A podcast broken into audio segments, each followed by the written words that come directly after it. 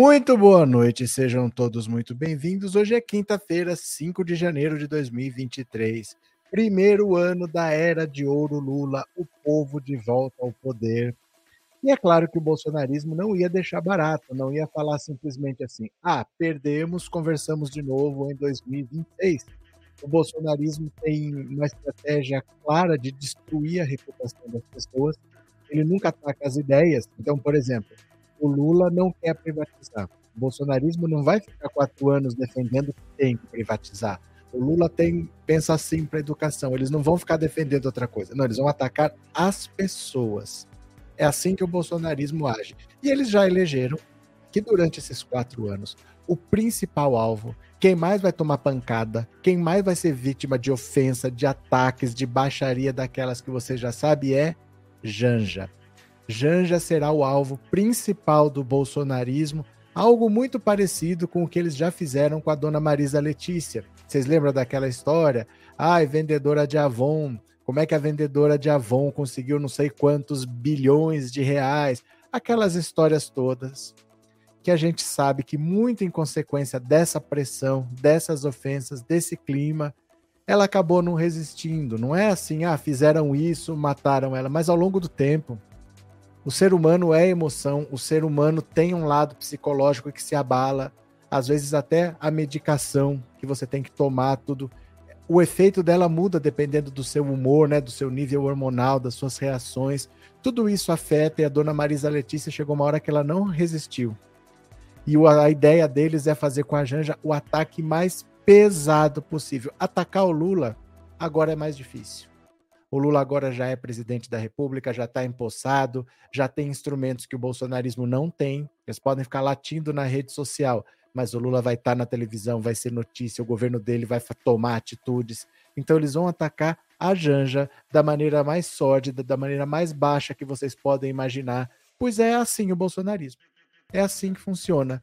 E o que, que eles vão falar? Ninguém sabe, provavelmente eles vão inventar. Eles vão inventar coisas do mesmo jeito que inventaram sobre a dona Maria Letícia, sobre os filhos do Lula, né? Ai, como é que ele limpava cocô de elefante no, no, no zoológico e tem Ferrari de ouro. Essas coisas. O alvo, quando a gente fala assim, parece que é besteira. Sempre é besteira quando não é com a gente. Sempre é besteira quando é o outro que sofre ataques, é o outro que é hostilizado, é o outro que fica sendo toda a história uma história diferente para você ter que explicar, para você falar que não é. Sempre quando é com o outro parece que é besteira, mas quando é com a gente é bem pesado. Você cansa um pouco, você não tem nada a ver com isso. E o destaque dela vai levar ela a ser o alvo preferencial do bolsonarismo. Então vamos ler as notícias? Quem está aqui pela primeira vez, se inscreva no canal. Quem já é inscrito, torne-se membro, mande um super chat, um super sticker. O quanto antes vocês fizeram, antes o YouTube vai perceber que a live é boa e vai divulgar mais, porque se ficar só assim, sem muita interação, ele não divulga, tá? Então eu vou compartilhar aqui, ó, vamos ler as notícias, porque a máquina do bolsonarismo é assim que funciona, né? Olha.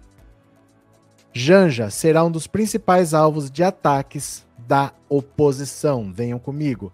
A oposição, liderada por bolsonaristas do PL, já definiu os principais alvos de ataque do governo Lula no topo da lista está a primeira-dama, Janja. A ordem é não dar trégua a ela e minar sua imagem o máximo possível.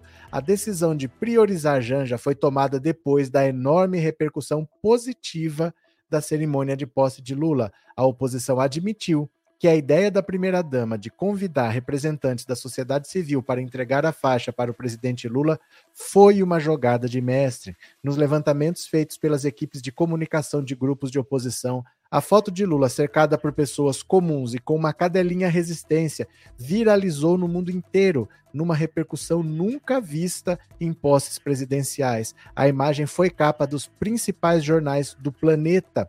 A avaliação é que Janja cresceu muito e mostrou um, um jogo político que poucos imaginavam que ela teria. A visão é de que a possibilidade de a primeira-dama se tornar uma das figuras centrais do governo Lula é grande, com potencial para concorrer a cargos importantes nas próximas eleições.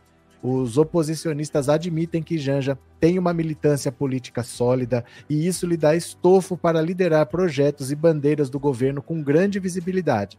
Portanto, avisam: quanto antes desconstruírem a imagem dela, melhor. O tiroteio sobre ela será intenso, admite um integrante do PL. É importante ressaltar que Janja não incomoda apenas a oposição. Também dentro do governo, mais precisamente entre integrantes do PT, há pessoas incomodadas com o protagonismo da primeira-dama, que tem forte ascendência sobre Lula. Ela tem opinado em muita coisa. Quem conhece Janja diz que ela já foi alertada sobre os riscos que corre por mostrar a cara sem medo. Engana-se quem pensa que ela vai submergir. Muito pelo contrário, a disposição é estar na linha de frente de temas como mulher, racismo, comunidade LGBTQIA, pobreza, frisa um defensor dela. Então, assim, é... ela não é simplesmente a esposa do Lula. Ela não é simplesmente a pessoa que está ali do lado mas ela é uma pessoa que está tomando um protagonismo muito grande e foi um protagonismo que, meio que forçadamente, a Michelle acabou tendo. Porque, como o Bolsonaro tinha uma rejeição muito forte entre as mulheres, uma rejeição muito forte entre os nordestinos, ela tentou puxar o público evangélico, que muitos evangélicos são mulheres, são nordestinos. Ela tentou tomar frente, ela fala melhor do que ele, porque o Bolsonaro é uma besta quadrada. Então, meio que a contragosto e meio que só na reta final, ela tomou um protagonismo na campanha do Bolsonaro pela fraqueza do Bolsonaro. No caso da Janja é diferente. Antes de tudo, ela já chegou como uma pessoa que não quer ser uma primeira-dama decorativa. Ela quer participar, ela quer colaborar. Tudo que ela pode, ela fala isso sim, isso não. E o Lula ouve, todo mundo sabe. Por isso que tem ciumeira dentro do PT porque agora que o PT está no poder, tem muita visibilidade. Muita gente poderia aparecer, muita gente poderia ganhar destaque, mas o Lula ouve a Janja. Então muita gente fala, ah, mas eu queria estar, tá, mas eu queria não sei o quê. É ciumeira de quem quer um seu pedaço ao sol. Isso aí sempre vai ter. Se não tivessem ciúme dela, teria ciúme de alguma outra pessoa que tivesse mais próximo. Mas a oposição bolsonarista já viu que ela é um fator que está mudando a visão que o mundo pode ter do governo Lula, porque não é simplesmente um governo que vai mudar a economia, que vai alimentar os pobres, mas mudou assim uma fachada. As mulheres estão mais presentes, os animais, os indígenas, os negros. Não que não estivessem antes, mas eu digo na fachada. Essa foto é simbólica. A foto do Lula subindo a rampa com uma cadelinha com um indígena do lado é inédito. Isso não acontece em lugar nenhum do mundo. Isso não acontece. E o grande responsável dessa foto, além da Janja, é o Bolsonaro, porque era para ele estar tá lá entregando a faixa para o Lula. E ele optou por abandonar o país antes do mandato terminar. Ele deu a brecha para o Lula subir cercado de gente do povo e deu a brecha para tomar paulada do Mourão, porque o Mourão, como presidente, fez o pronunciamento que ele não fez. Ele só fez uma live para falar com o gado, com os apoiadores dele. O Mourão pegou o microfone, fez uma cadeia de rádio televisão e desceu a lenha nele, desceu a ripa. Então agora o que sobrou para eles é atacar a Janja. Vai adiantar? Ninguém sabe, ninguém sabe o que, que eles podem fazer. Né? Mas assim, tem uma galera que acredita em qualquer besteira. Pelo menos para manter o gado mais fanático é, unido, isso é importante para eles. Eles precisam sempre estar tá atacando alguém, porque propostas ele não tem. Eles nunca vão atacar ideias, eles sempre vão atacar pessoas e eles viram que uma pessoa que eles não esperavam que ia ter tanto protagonismo assim, e teve, é a Janja, então eles vão ter que dar pancada nela, porque senão depois ninguém segura. Né? Eles, não, eles não contavam com isso, eles não contavam que ela fosse ter essa importância, que essa foto viralizasse desse jeito. Eles, eles sentiram a pancada. Eles sentiram o golpe. Na verdade, atacar a Janja é um contra-ataque, porque eles sentiram a bordoada, né? Cadê? Dulce, boa noite, bem-vinda. Dulce assumida, você está sumida que eu tô ligado, hein? Vera Regina, a inveja é uma M, Janja é uma primeiríssima dama muito poderosa. Não, mas é por isso. Mas é por isso. A inverna, a, a inveja é sempre das pessoas que estão fazendo alguma coisa bem feito. Ninguém tem inveja do cara que não faz nada. É assim mesmo. Né? Quanto, mais, quanto melhor ela desempenhar as funções dela, mais inveja vai ter. O mundo é assim, né? Sandra, Verdade, já vi montagem em foto no dia da posse circulando no WhatsApp. Não, já tem. As tia do Zap já estão atacando a Janja. As tia do Zap já estão atacando a Janja, viu? É, Ana Lúcia Janja é uma mulher de luta, é uma mulher guerreira. Mais um motivo para ser atacada, né? Pensa do ponto de vista deles. é mais um motivo para eles quererem atacar. Paulo Roberto, essa não anda só. Janja tem proteção, ela é super inteligente, eles sabem disso, será a próxima presidente. Gente, é assim, tenham calma. Não é assim será próximo presidente. Não é assim você chega na política e vira presidente da República. O Lula, para ser presidente, ele perdeu três vezes. Ele fez um caminho muito difícil. Não é assim, olha, aí é a próxima presidente. Eu já ouvi falar, Silvio Almeida, próximo presidente. Gente, cai na real, um presidente negro no Brasil racista não vai. De verdade, assim. Eu não falo isso porque eu acho legal. Porque eu sei como as coisas são. Não vai. A gente tem que ter um pouco de pé no chão nessas horas. Não, Janja, próxima presidente. Você acha que o que o Lula faz é fácil?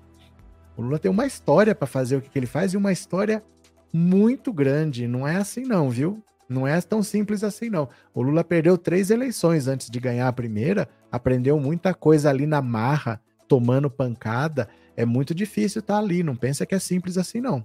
É, Demetrios, além da inveja e do preconceito por ela ser mulher, Janja também incomoda como uma socióloga de muita influência. É quanto mais capacidade tiver, pior.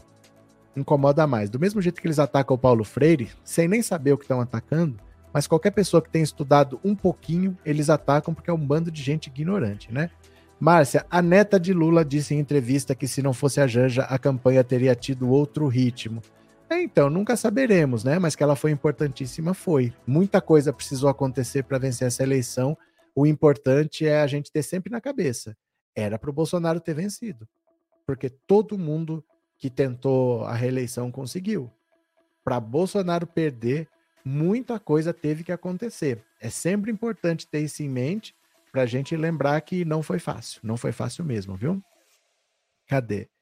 Itália 2019. Gostei da Janja quando a avó, uns dias antes da entrevista do Fantástico, quando a vi, será que era? E quando pude escutá-la. Quando ela falou de religião, ganhou meu coração. Pronto. Antônia, eles estão morrendo de inveja da Janja. De inveja e de medo. Eu acho que é mais de medo do que de inveja. Eu acho que eles estão com medo de uma figura que pode crescer, porque, por exemplo, imagina o seguinte: o Lula provavelmente, pela lógica, ele nem disputaria essa eleição. Se não fosse o Bolsonaro e o risco real do Bolsonaro se reeleger, ele nem disputaria. Mas ele disputou. Não foi fácil. E ele venceu. Agora, se ele fizer um governo excelente, se ele tiver apoio de todo mundo, se a Janja gostar do trabalho dela e eles chegarem à conclusão, vamos para mais uma, o que, que o bolsonarismo faz se o Lula for para mais uma? Vocês entenderam? A Janja pode ser a pessoa que vai falar pro Lula, vamos para mais uma. Vamos lá, vai para a reeleição, porque eu tô afim de continuar trabalhando, eu tenho um monte de ideia aqui, ó. Vamos fazer isso, vai ser legal. Ela pode dar um monte de ideia pro Lula. O Lula fala, pô, isso é legal. Pô, é legal. Vamos fazer? Vamos. E vamos... O que, que o bolsonarismo faz se o Lula for para mais uma? Com a máquina, o Bolsonaro perdeu.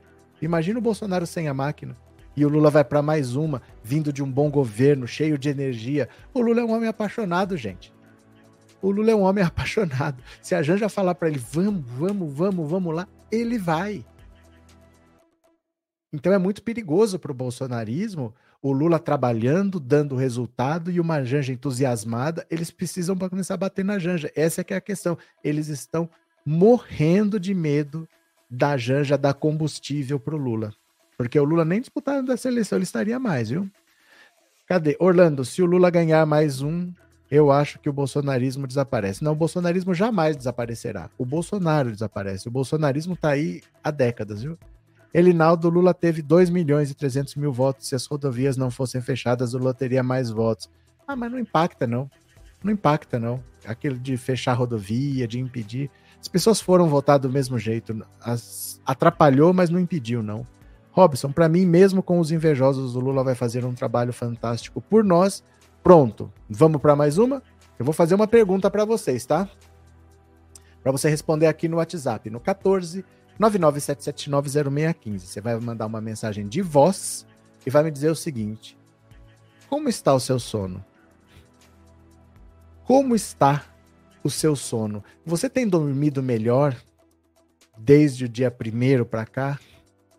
Como está o seu sono? Você está dormindo leve? Você está dormindo melhor? Você vai me responder por uma mensagem de voz. curta, tá? 10 a 15 segundos para dar para ouvir bastante gente. Quanto mais curtinha, mais pessoas dá para ouvir. Responde nesse WhatsApp 14997790615, mensagem de voz, eu vou ouvir já já a sua opinião. Esse número também é Pix. Tá? Quem quiser fazer uma contribuição com o canal, essa é a chave Pix, é esse celular aí. Beleza? Vamos para mais uma? Eu quero ouvir daqui a pouco. Bora? Tebet cita divergências com Haddad, defende cuidado com gastos e diz que pobres terão prioridade no orçamento. Pronto, Simone Tebet tomou posse. Todo mundo gostou do discurso dela.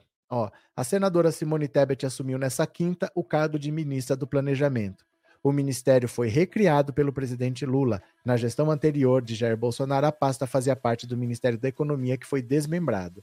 Em discurso, Simone Tebet disse que os pobres serão tratados com prioridade no orçamento público. É o Ministério do Planejamento que é responsável por fazer o orçamento, né? Os pobres estarão prioritariamente no orçamento público. A primeira infância, idosos, mulheres, povos originários, pessoas com deficiência, LGBTQIA. Passou da hora de dar visibilidade aos invisíveis.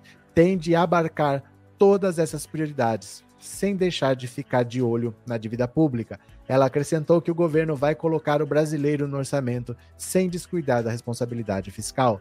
Nosso papel, sem descuidar da responsabilidade fiscal, das qualidades dos gastos públicos, é colocar o brasileiro no orçamento. Simone agradeceu a Lula pela nomeação e disse que estava assumindo um dos ministérios mais importantes do governo, e é verdade, é importante fazer o orçamento, né? Todo mundo pode falar que o pobre vai estar no orçamento, mas quem faz o orçamento é esse ministério. Gratidão a Deus ao presidente Lula pela confiança absoluta de entregar a mim uma das pastas mais importantes, relevantes do governo, do seu governo, do nosso governo, do governo do PT e da Frente Ampla Democrática. Ministério do Planejamento trata do futuro, mas também do presente. Olha, Simone contou que antes do Natal recebeu um envelope de Lula, mas que o presidente disse a ela para ela não abrir naquele momento. Ela afirmou que, passado o Natal, abriu o envelope e viu o convite para assumir o Ministério do Planejamento. A senadora afirmou que disse a Lula ter divergências econômicas com os demais integrantes da equipe, como Fernando Haddad. Na visão dela, o petista não encara isso como um problema. Eu disse, presidente, Nessa pauta, economia, eu, Haddad, Alckmin, Esther, nós temos divergências econômicas. Lula me ignorou. Lula me ignorou. oh, Lula é demais, gente. Lula me ignorou, como se dissesse: é isso que eu quero. Eu sou um presidente democrata. Eu quero diferentes para somar, pois assim que se constrói uma sociedade democrática. A ministra disse ainda que a Secretaria de Monitoramento e Avaliação de Políticas Públicas fará parte da pasta que chefia. A ideia é trabalhar em parceria com o Tribunal de Contas da União, avaliando o custo-benefício das políticas públicas para evitar desperdício de dinheiro. Pior do que gastar dinheiro é gastar mal. Ela também faz críticas à gestão anterior do presidente Jair Bolsonaro. Em retirada, o capitão e sua tropa deixaram para trás sementes de destruição. Com o presidente Lula e a Frente Ampla, vamos avançar, plantar boas sementes, porque o Brasil sempre foi terra fértil. A cerimônia de transmissão do cargo foi realizada no Palácio do Planalto sem a presença de Lula. Até o momento, o presidente compareceu somente à posse de Alckmin e só de Alckmin. Entre os presentes na solenidade estavam Alckmin, Haddad, Esther Dueck, Rui Costa, Niele Franco, José Sarney e deputados e senadores. Tebet ficou em terceiro lugar na eleição com 4%. Olha, é, o Lula é uma pessoa muito mais inteligente do que as pessoas pensam. Porque ele sabe que o governo dele vai ser muito difícil, porque é um governo de reconstrução. E um governo que vai ser difícil precisa de ajuda, não só eu preciso de mais gente falando as mesmas coisas, mas eu preciso de gente que fale coisas diferentes. Porque eu tô pensando que eu tenho que fazer aquilo, alguém pode chegar com uma ideia e falar: puta, é verdade, vamos fazer aquilo outro. E você não tinha pensado naquilo. Então é importante ter pessoas diferentes, porque é assim que o mundo funciona, né? Se você tiver um dia, falando hipoteticamente assim, você vai trabalhar numa empresa multinacional. Aí o cara te transfere para Nova York. Você chega lá, não tem americano só. Tem americano, tem indiano, tem paquistanês, tem alemão, tem japonês, tem chinês, tem vietnamita, tem de tudo. E essa diferença, essas é, essas nuances são de propósito, porque cada um vai dar uma contribuição diferente e vai enriquecer a empresa. O governo Bolsonaro só tinha gente que pensava como ele. Se não pensasse como ele, ele trocava. Então ele foi atrás de um médico como Quiroga, negacionista como ele. Ele foi atrás do Pazuello, que obedecesse às ordens dele. Ele foi atrás do Ricardo Salles, do Weintraub, porque era tudo gente com a mesma visão. E o quem é diferente tem que ser metralhado, tem que desaparecer, a minoria tem que se curvar à maioria. Não, o Lula é um democrata, ele chama pessoas diferentes e ele estimula a colaboração e a competição, como as grandes empresas fazem. O Lula é muito mais inteligente do que as pessoas pensam né? Jesus, olá, agora só posso lhe ver no gravado, mas sempre lhe vejo. O senhor é demais. Sempre nos informa. Valeu, Jesus, abraço, obrigado por ser membro, viu? Valeu de coração. Benedito, boa noite, sempre uma live de qualidade. Obrigado, Benedito, obrigado pelo super chat, obrigado por ser membro. Isabela, obrigado pelo super sticker de coração, obrigado pelo apoio, viu? Valeu. Acho que eu não perdi mais nenhum, não, não, não perdi. Valeu, vamos continuar aqui. É, Ana, por que está limitada para escrever? O que, que aconteceu? É, Jander, em gastos, isso Bolsonaro ele está fugido e dando discurso como ainda é presidente. Bolsonaro tá doido, gente. Bolsonaro tá pirado, tá louco. Regina, obrigado pelo super sticker e obrigado por ser membro, viu? Nancy, a pessoa deixar de estar feliz e namor... a, pe... a pessoa deixar de estar feliz e namorando a Janja para voltar para a política é muito amor à nação. Mas aí é que tá, eu acho que não é deixar a Janja, né? É meio que assim. Ele poderia estar em casa, mas ele não estaria feliz vendo o brasileiro ser massacrado pelo bolsonarismo. Ele era a única pessoa que podia fazer alguma coisa, porque o Bolsonaro, com a máquina pública na mão, do jeito que foi, ele teria passado por cima de qualquer adversário. Todo mundo que tentou a reeleição conseguiu. Então, apesar das dificuldades de governar, ele está mais feliz agora do que se ele tivesse em casa, de perna cruzada, de, de chinelão, namorando a Janja, mas vendo o massacre, vendo pessoas na fila do osso, vendo indígenas sendo assassinados. Né? Nós todos sofremos, o Lula também sofreria. A diferença é que nós não podemos fazer muita coisa, nós fazemos o que nós podemos, né? Mas ele tinha condição de vencer essa eleição, então, apesar de tudo, para ele a melhor coisa é estar lá hoje, né? Para ele está sendo muito bom. Valeu, Nancy? Estamos aí. Cadê Ana? Márcia chata, estou com telefone péssimo. Imagina como estou sem ser moderadora. O que, que aconteceu? Misael, espetacular, gosto muito. Valeu, Misael. Vamos para mais uma? Mais uma. Ministro do Trabalho volta atrás e diz que manutenção do saque aniversário do FGTS será objeto de amplo debate. Mais um ministro que fala uma coisa no dia e no outro tem que desdizer. Por isso que vai ter uma reunião amanhã porque esses ministros estão tudo falando pelo cotovelo e depois eles têm que desdizer, falar que não falaram o que eles falaram. Mais um ministro que fala e depois recua. O ministro do Trabalho e Emprego, Luiz Marinho, afirmou em suas redes sociais nessa quinta que a manutenção ou não do saque aniversário do FGTS será objeto de amplo debate junto ao Conselho Curador do FGTS e com as centrais sindicais. A nossa preocupação é com a proteção dos trabalhadores e trabalhadoras em caso de demissão e com a preservação de sua poupança, em entrevista ao jornal O Globo, publicado na quarta, ele foi questionado se pretendia acabar com a modalidade de saque aniversário e respondeu: Nós pretendemos acabar com isso. A declaração de Marinho nessa quinta representa um recuo do ministro e ocorreu após a repercussão negativa. A assessoria de imprensa do ministério também havia confirmado na quarta a proposta do ministro de acabar com essa modalidade. Cerca de 28 milhões de trabalhadores já aderiram à modalidade de saque aniversário, sacando um total de 12 bilhões por ano. Desde que foi criado em abril de 2020, foram sacados 34 bilhões do FGTS por meio de saque aniversário. Ó, ele foi criado pelo Bolsonaro, o saque aniversário, e permite que o trabalhador com recursos no fundo saque no mês do seu aniversário uma parcela do valor acumulado. O valor da parcela depende do total.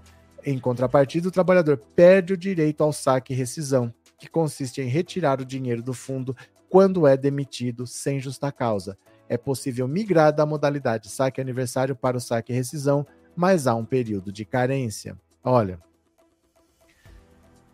isso aqui, o trabalhador ele quer ver dinheiro na mão. Né? Ele quer ver dinheiro na mão. Se ele puder sacar o que tiver lá todo ano, ele saca. O problema é o seguinte: quando você tem um X no seu fundo de garantia e você é demitido sem justa causa, você vai ter 40% de multa em cima do dinheiro que você tem lá. Então a empresa, ela paga um valor e você saca esse dinheiro na rescisão. Quando você opta pelo saque aniversário, você começa a sacar um pouquinho todo ano, mas você não tem mais o saque da rescisão e não tem mais a multa.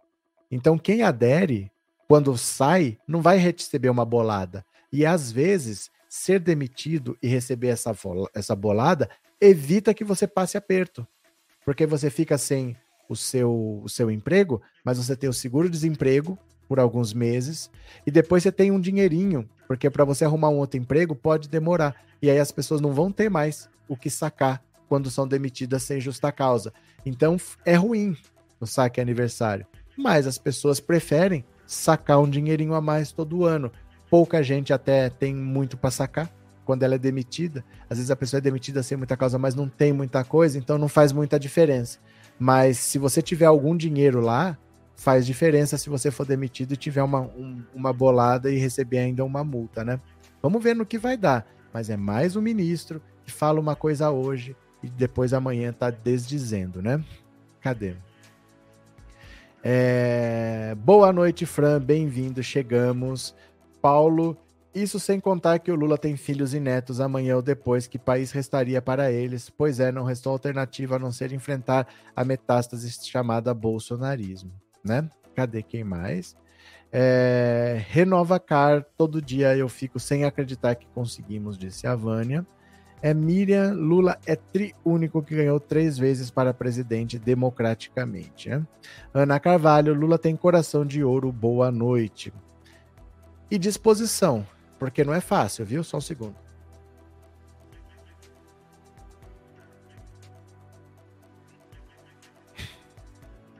Porque ele podia ter um coração de ouro, mas está cansado.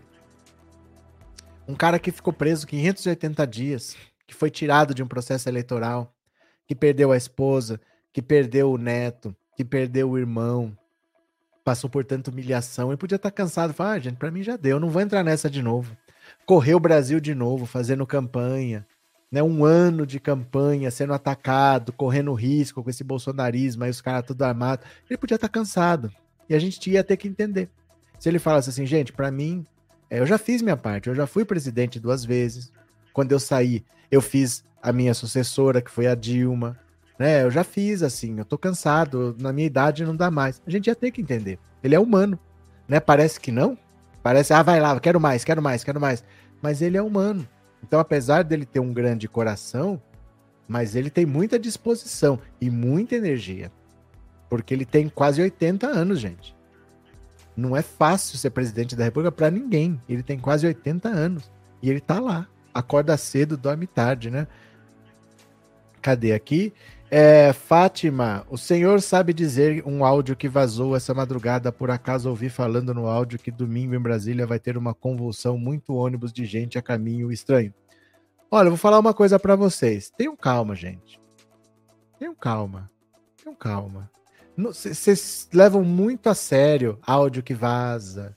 Essas coisas assim só são feitas para assustar vocês. Existe uma polícia, existe uma polícia federal, existe um presidente da república, existe forças armadas. Se fosse no bolsonarismo, eles iam fazer o que eles quisessem e ia ficar por isso mesmo, como aconteceu no dia 12 de dezembro. Se eles quiserem ir para Brasília, sabe o que, que eu falo para eles? Boa viagem. A única coisa que eu posso falar para quem quiser ir para Brasília é: boa viagem. Não é crime ir para Brasília. Só que vai ter polícia esperando. Vai ter polícia federal. Quem manda agora é o Lula. Quem manda agora é o Flávio Dino. Quer ir? Tenta a sorte, vai. Vai para ver se dá certo. Eles estão tentando fazer de novo uma invasão do Capitólio. Vocês acham que vai dar certo? Não se deixem levar por esses medos. Nós estamos no poder agora, o povo está no poder, viu? É, Audrey, o senhor rala pra caramba todos os dias para nos informar. Sou grata. Agora que posso, me tornarei membro com muita alegria e abração. Eu que agradeço, de coração. Obrigado por se tornar membro, viu? Valeu. Cadê? É, Lula não tem apego ao poder, por isso ele é único.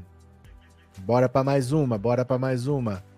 Dino, Liberdade de expressão, como vale tudo, nega a liberdade de expressão. Olha só, deixa eu ampliar aqui um pouquinho para vocês. É bem por aí mesmo, né? Olha. Empossado na última segunda, o ministro da Justiça e Segurança Pública, Flávio Dino, comentou sobre a definição e o uso da liberdade de expressão, termo muito utilizado atualmente no país para justificar agressões verbais e crimes contra a honra. Para o chefe da pasta da Justiça, aplauso e vaia fazem parte da democracia, mas ambos são diferentes de ameaças e achincalhamentos. Chega um ministro do Supremo em um restaurante. Ele pode ser aplaudido, ele pode ser vaiado, isso é liberdade de expressão. Agora, esse ministro pode ser ameaçado? Sai daqui, senão nós vamos bater em você? Não entra no avião?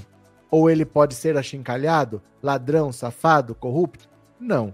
Porque quem disse uma pessoa é ladrão, safado ou corrupto não sou eu, não é você. Quem diz é a justiça. Então isso constitui crime. Crime, con crime contra a honra, calúnia, difamação, injúria, dependendo da circunstância, completou o ministro. Olha, é, sobre a possibilidade de criação de uma lei para definir os limites da liberdade de expressão, o ministro disse que não há necessidade para tal e afirmou que isso é competência tanto da polícia, quando estiver investigando um caso, quanto do Poder Judiciário. Nas redes, as pessoas, às vezes, infelizmente, descarregam todas as suas frustrações pessoais e seus problemas psicológicos. Transformaram isso em manifestação de ódio até nos famosos grupos de família. Isso já é ilegal criminoso e negativo lá. Agora, você pega essa lógica errada das redes e bota nas ruas, piora. Foi isso que a gente viu. Olha, é que assim, liberdade de expressão é um direito constitucional em vários países. Vou explicar já por quê. Deixa eu só pegar aqui, ó. Eneida, obrigado pelo super sticker, muito obrigado. Deixa eu só para não perder aqui. A Audrey cumprindo a promessa. Obrigado por se tornar membro. Obrigado pelo apoio. Seja muito bem-vinda, viu? Valeu. Em quase todos os países do mundo, pelo menos nos países mais democráticos, a liberdade de expressão é um direito constitucional. E liberdade de expressão tem uma lógica de ser um direito constitucional. Porque assim, eu sou a favor de uma coisa, mas você é a favor de outra. Nós temos pontos de vistas diferentes, certo? Beleza. A liberdade de expressão é um direito porque o nosso objetivo é sempre nos aproximar da verdade. Será que o que eu estou falando é verdade? Será que o que você está falando é verdade? Pode ser que nem o que eu estou falando é verdade, nem o que ele está falando é verdade.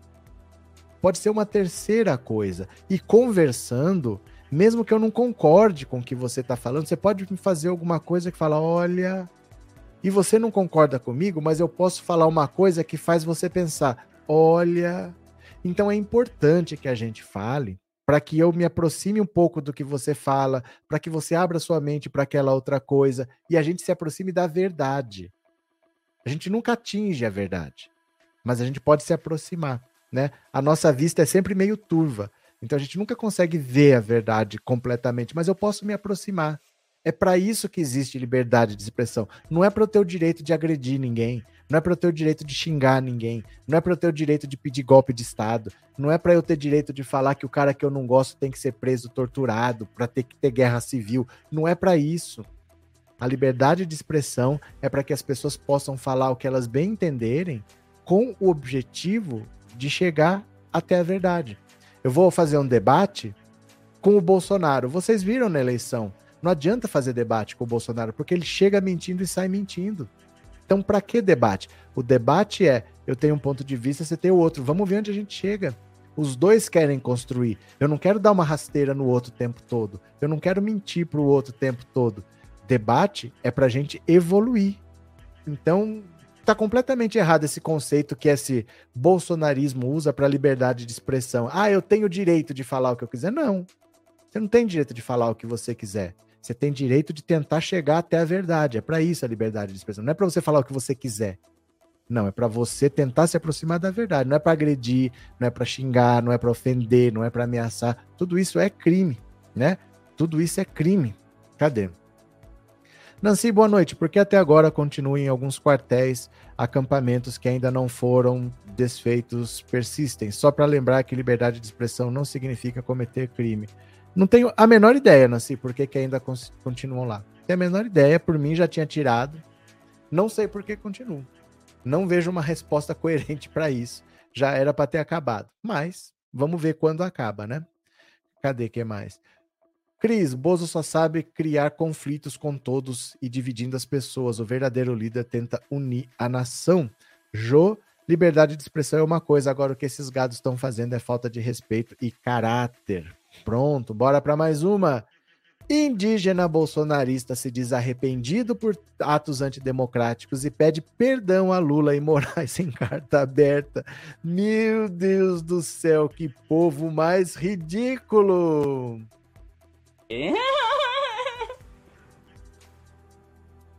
Olha que situação. Preso desde o dia 12 de dezembro por incitar atos antidemocráticos, o indígena José Serere Chavante, de 42 anos, diz que se arrependeu de ter levantado suspeitas infundadas contra as eleições e pediu perdão ao presidente Lula e ao presidente do Supremo Alexandre de Moraes e ao ministro do Supremo. O pedido de desculpa consta numa carta aberta divulgada nesta quinta-feira pelos advogados dele.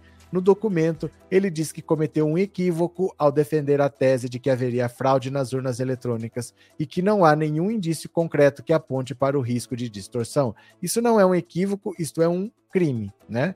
Defendi a tese da suposta fraude, com base em informações erradas que me foram fornecidas por terceiros, que agora olhando para trás, vejo que estavam inteiramente desvinculadas da realidade, afirmou o indígena de etnia Chavante. A mudança de postura ocorre após Lula tomar posse e com o novo presidente da República e ele trocar a equipe de advogados que o defendia. Em 14 de dezembro, ele teve um pedido de habeas corpus recusado pelo ministro do STF, Luiz Roberto Barroso.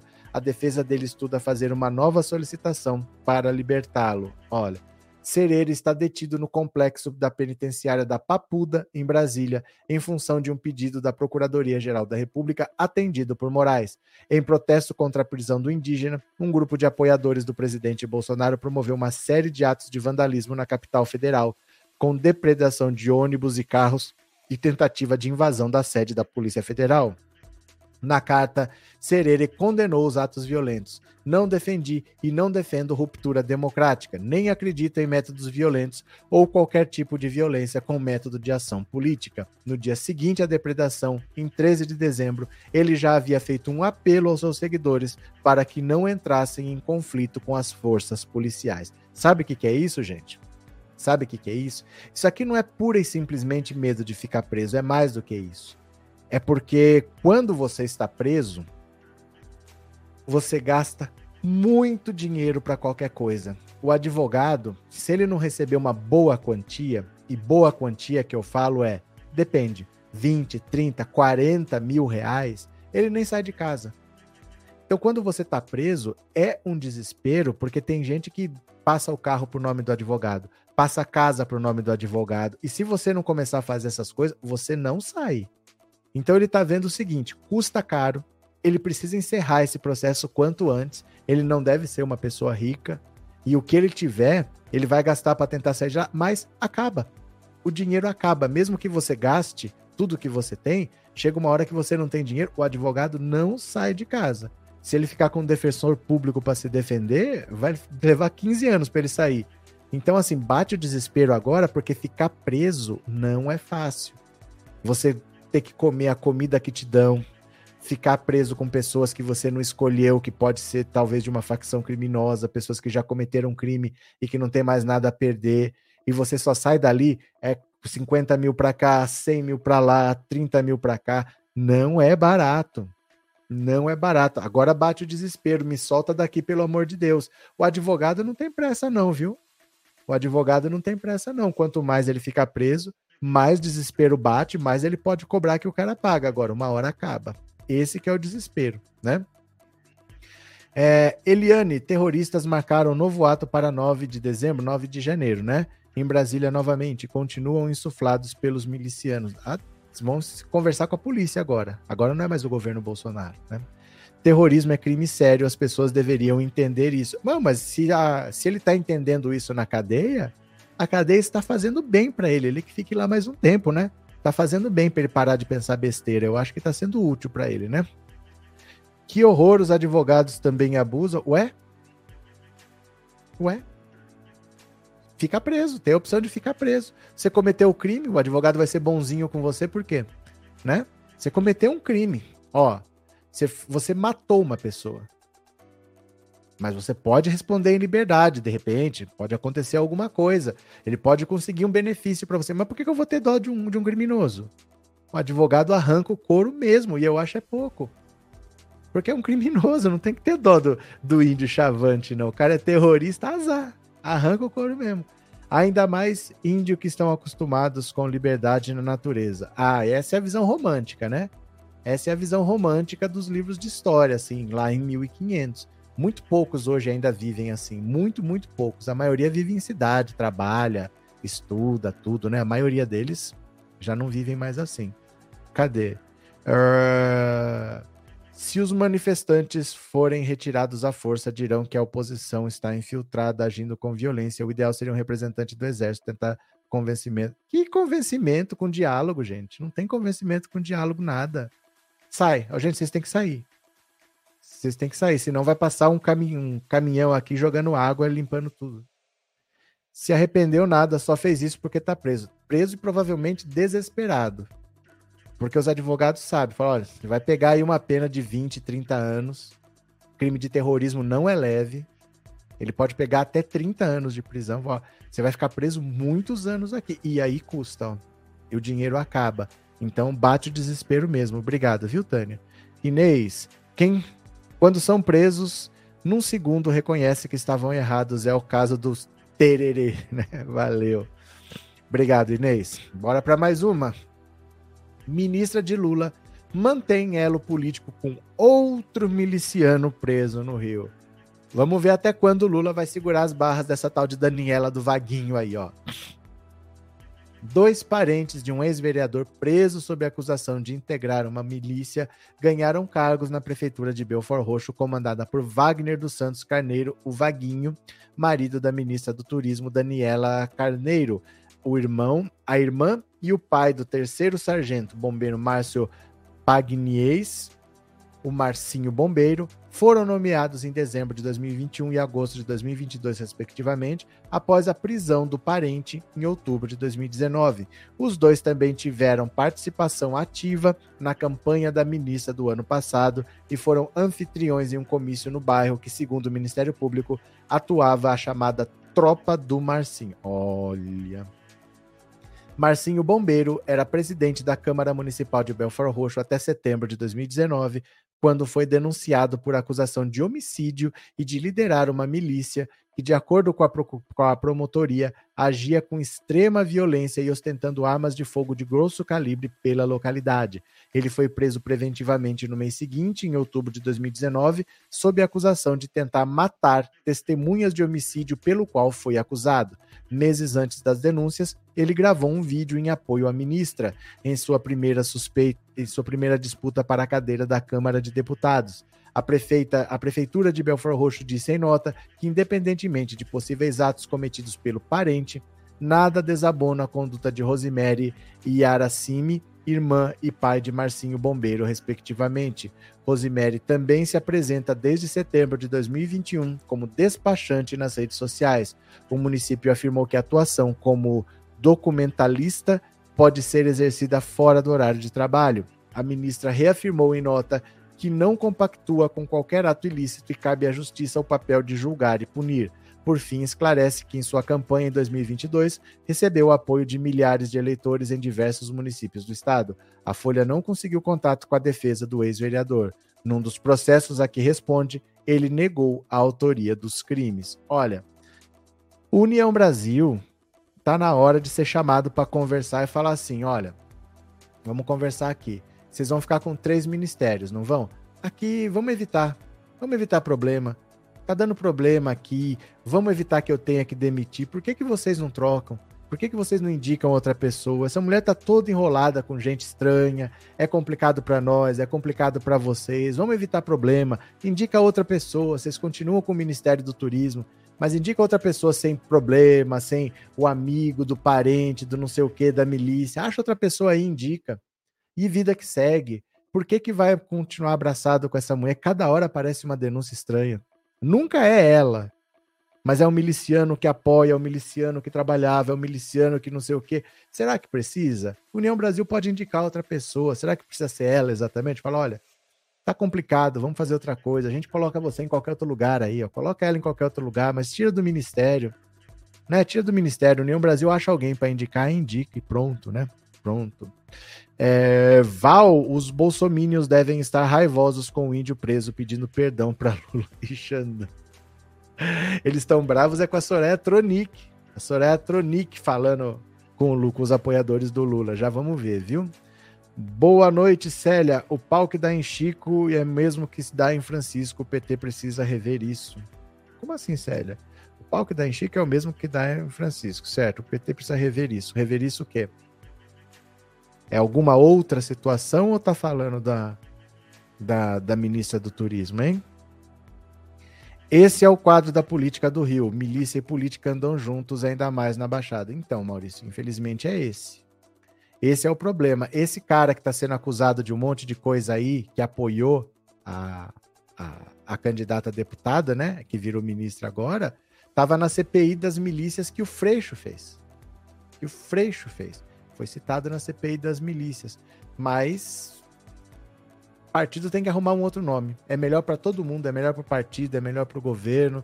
Tem que chegar e conversar e falar: olha, tá complicado, antes que piore. Ninguém conhece muito a tal da Daniela do Vaguinho. Conhece lá na região dela.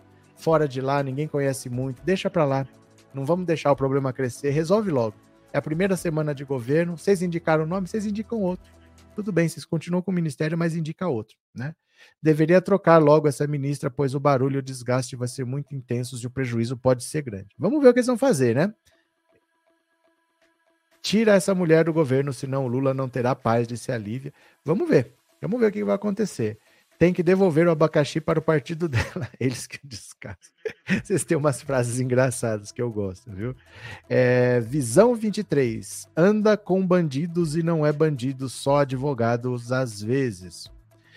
É porque depende, viu? Não é tão simples assim, viu, Visão 23? Às vezes você mora numa área que você cresceu, poucos tiveram alguma oportunidade, um foi estudar, conseguiu, o outro não, foi pro crime. Acontece assim, né? Mas na política é complicado você ter essas, esses laços, né? Cadê? Tem que botar essa mulher para fora, disse a Fabiana. É que tudo tem o um jeito de fazer. Que tem que colocar a mulher para fora, tem que pôr. Mas o, é o jeito de fazer. Porque você não pode perder o apoio do União Brasil, por exemplo, que tem 59 deputados. Já é um partido difícil de lidar, porque tem uma ala que é bolsonarista e uma ala que é menos, porque é o DEM e o PSL juntos. Já é um balaio de gato. Então você tem que fazer isso de uma maneira que não perca o apoio do partido. Chegar e falar: olha, indica outra pessoa que é melhor, é melhor para vocês, é melhor para nós. Então, às vezes, isso está sendo feito, mas ninguém vai falar, olha, nós estamos procurando outro nome. Só vão falar qualquer coisa, ela mesmo sai, vai fazer outra coisa e aí aproveita. Vamos ver, né? Cadê? Por que o Ministério do Turismo não vai para o Freixo? Porque o Freixo, Fátima, é do PSB. É isso que vocês têm que pensar. Vocês não podem pensar no nome, vocês têm que pensar no partido da pessoa. E o PSB já tem um ministério com Alckmin. Você entendeu? O ministério tem o, o como é que chama? O Márcio França, né, que foi candidato ao Senado em São Paulo, também ganhou um ministério. Quantos ministérios você vai dar para o PSB? O PSB é um partido pequeno, só elegeu 13 deputados. Você não pode dar um monte de ministérios para o PSB. Então, além de pensar na pessoa, você tem que pensar no partido da pessoa. Então, por isso mesmo, o Freixo vai sair do PSB e vai para o PT porque o PSB é um partido complicado e no Rio de Janeiro com o Molon é mais complicado ainda. Continuemos. Blogueiro investigado pelo STF planeja invasão ao Congresso. Gente, qual que é a chance disso dar certo? Eu quero mais é que eles vão lá tudo para ser preso em flagrante. Ó, o blogueiro bolsonarista Oswaldo Eustáquio está planejando uma última cartada para tentar reverter o resultado das eleições e destituir o governo Lula do poder. Qual, qual é a chance disso acontecer? Isso seria possível, disse ele em uma transmissão nas redes sociais, por meio da invasão em massa de apoiadores de Bolsonaro ao Congresso. Eustáquio e o suplente de deputado estadual pelo Paraná, Renato Garparim, do Republicanos prometem uma caravana com até um milhão de pessoas em Brasília para tomar o nosso país. Isso não vai acontecer nunca, um milhão de pessoas. O que deve ser feito quando se toma o Congresso? Todo o poder emana do povo. Se tu chegar lá agora e tomar o Congresso, pode ter certeza de que seu pedido será atendido. Que delírio! O fato foi publicado pela jornalista, pelo jornalista Eduardo Maticiak. Já Eustáquio, preso três vezes por ordem do STF por participação em atos golpistas e por integrar uma milícia digital que ameaça integrantes do judiciário, afirmou que são necessários 220 mil ônibus cheios de gente para colocar em prática. Onde vai arrumar isso? Onde vai arrumar isso? Se tomarmos o Congresso Nacional, nós certamente teremos a vitória Disse ele que prometeu, junto com outros militantes, impedir a posse de Lula, o que não aconteceu. Gente, isso é uma das coisas mais delirantes que eu já vi. Primeiro, que não está acontecendo nada no Congresso, o Congresso está em recesso até o dia 20 de janeiro. O legislativo todo está parado, não tem nada acontecendo, não tem nada lá. Só vai ter polícia esperando eles chegarem. Vai ter polícia legislativa, se chegarem ônibus indo para lá, vai ter gente monitorando, acompanhando, vai ser todo mundo preso. Não é mais o governo Bolsonaro. Não é mais o governo da complacência.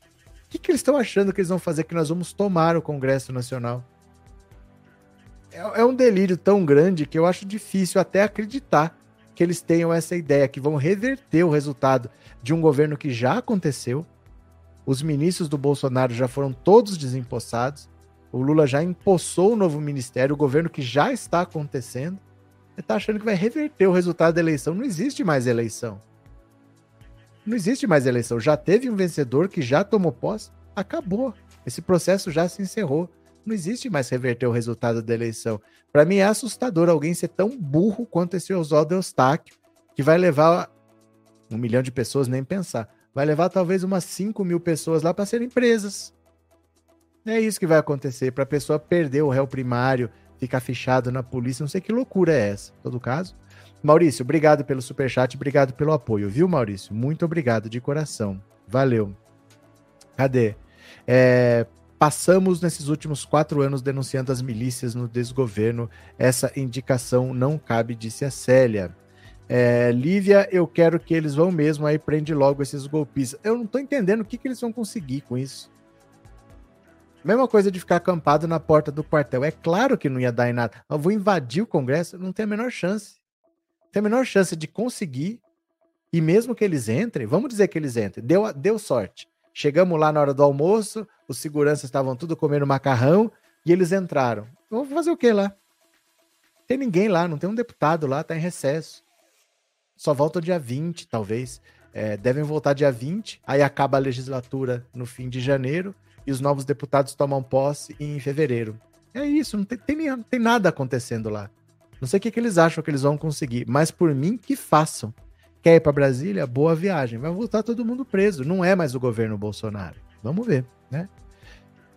Tem que to tornar essa gente inelegível para sempre. Eu acho que vocês não entendem o significado da palavra inelegível.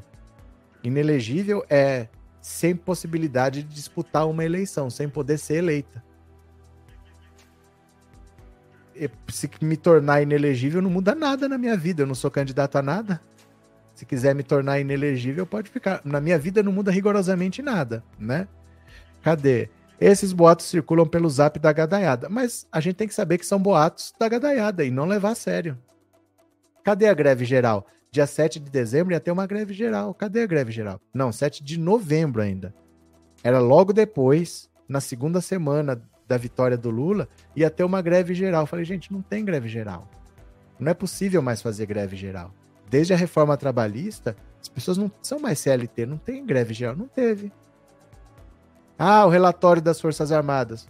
Pode esperar, não vai acontecer nada, não vai mudar. Certas coisas são impossíveis. A gente não tem que se preocupar com coisas que são impossíveis. Não há, não há possibilidade de tomar o Congresso e mudar o resultado de uma eleição. Isso é, é impossível por mim que vão. Boa viagem a quem for e que arque com as consequências, né? É, Miriam, nem vai chegar perto. Na posse, alguém viu o gado? Não, não tem lógica. Isso é uma das coisas mais imbecis que eu já vi. Vamos invadir o Congresso para mudar uma eleição. Mas eles que querem, que vão com Deus, né? Cadê? Elisa Joaquim de Carvalho, do 247, falou que eles alegam que o comunismo já se instalou com a libertação, liberação do aborto e a troca de moeda por Haddad. Eu não entendi nada, de verdade. É, são coisas desconexas, gente. São ideias desconexas. Não dá para entender o que eles falam, né? É, eles vão invadir o Congresso para receber a intervenção militar. Não faz o menor sentido, é uma das ideias mais imbecis que eu já vi. 220 mil ônibus. Qual é a frota de ônibus do Brasil? Vamos descobrir? Qual é a frota de ônibus do Brasil? Ó, total de ônibus do Brasil. Será que existe um número? Ah, cadê?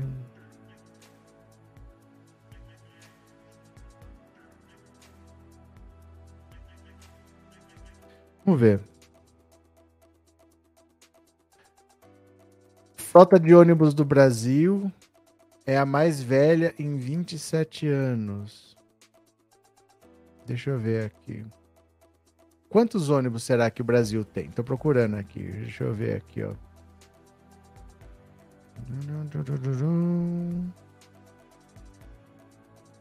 Deixa eu ver se eu acho um número.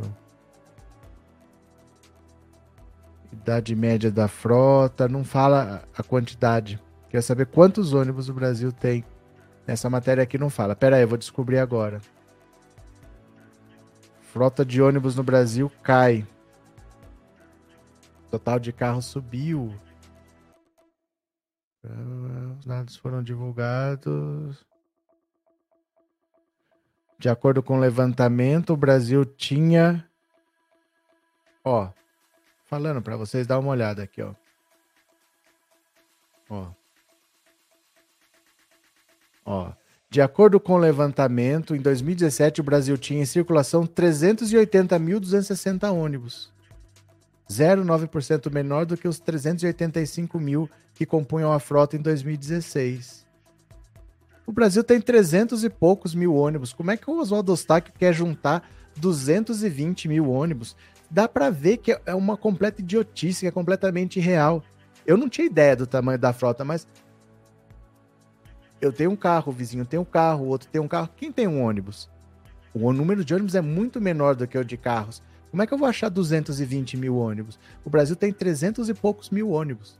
Ele quer juntar 220 mil. Para e pensa, né? Que esses ônibus têm dono. Continuemos. Professor, qual sua análise sobre a superlotação das cadeias? Nenhuma. E o código fonte está disponível para todos desde outubro de 2021. Qual é a moeda que o Haddad implantou? Nenhuma. Antônia, a experiência com os bolsomínios mostra que o que vai acontecer rigorosamente nada. Boa noite. Como sempre, é porque o que eles querem é impossível. A gente não tem que se preocupar porque eles estão querendo o impossível, porque não vai acontecer. É impossível. É impossível. Não é possível você falar que vai invadir, levar um milhão de pessoas para Brasília para invadir o Congresso e reverter o resultado. Isso é impossível. Aí eu preciso de 220 mil. De onde que ele tirou esse número, gente? 220 O Brasil tem 300 e poucos mil, né? Cadê? É, cadê? Boa noite, Ant-Man. Se é para mentir, vou mentir. A Polícia Federal destacou um efetivo de 200 mil para prender todos os golpistas. Corram que a polícia vem aí. Cadê que mais? É, José Antônio, o UB está defendendo ela por meio por meio de uma nota. Parece que vai ser difícil convencê-los a trocar. Mas tudo, tudo se conversa. Tudo se conversa, porque assim, é, você tem outras coisas que você pode oferecer, mas vamos resolver esse problema? O que a gente precisa para resolver esse problema? Tudo se resolve, tudo se conversa, né? Cadê? É, quer ir para Brasília, boa viagem, 220 mil ônibus não vão conseguir parar de rir. É, o Brasil não tem tanto ônibus assim, porque os ônibus têm dono, gente não tá tudo disponível aí para quem quiser alugar, não. Os ônibus têm donos. As empresas de ônibus estão usando esses ônibus por aí. Não tem ônibus disponível para isso, mas deixa aí, né? A reação do governo Lula ao possível fim das câmeras corporais da PM de São Paulo. O Ministério dos Direitos Humanos e da Cidadania emitiu uma nota nessa quinta-feira manifestando preocupação com a possibilidade de revisão do programa Olho Vivo, que implementou vídeo monitoramento no uniforme dos policiais militares de São Paulo. O comunicado da pasta, comandada por Silvio Almeida, destacou um estudo da Fundação Getúlio Vargas. A pesquisa mostra que as mortes nos locais onde as câmeras corporais foram implementadas reduziram em mais da metade. O sucesso dessa política demonstrado pela ciência faz com que ela não apenas tenha de ser reforçada e ampliada nas regiões em que é aplicada, mas também seja estendida em todas as unidades da federação. A manifestação ocorre após uma entrevista concedida nesta quarta pelo secretário de Segurança Pública de São Paulo, Guilherme Derrite, em que afirmou a possibilidade de mudança na medida criada em agosto de 2021. Nós vamos rever o programa, o que existe de bom vai permanecer, aquilo que não está sendo bom e que pode ser cientificamente comprovado, a gente vai propor ao governo possíveis alterações. Durante a última campanha ao governo, o tema gerou controvérsia entre os candidatos. Fernando Haddad chegou a sugerir, em debate, que a Câmara seria fundamental para a investigação de casos como o tiroteio de Paraisópolis, que deixou Tarcísio ilhado em uma atividade eleitoral. Enquanto o atual governador argumentou que o dispositivo poderia tirar a liberdade dos agentes. Ninguém vai perder liberdade porque está sendo filmado. Isso não existe.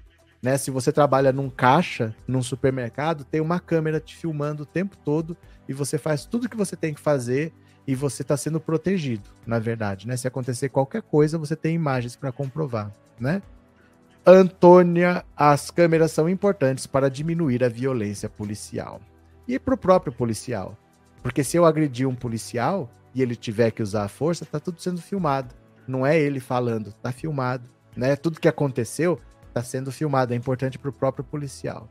Olha, eu me perdi aqui conversando com vocês, deu uma hora de live.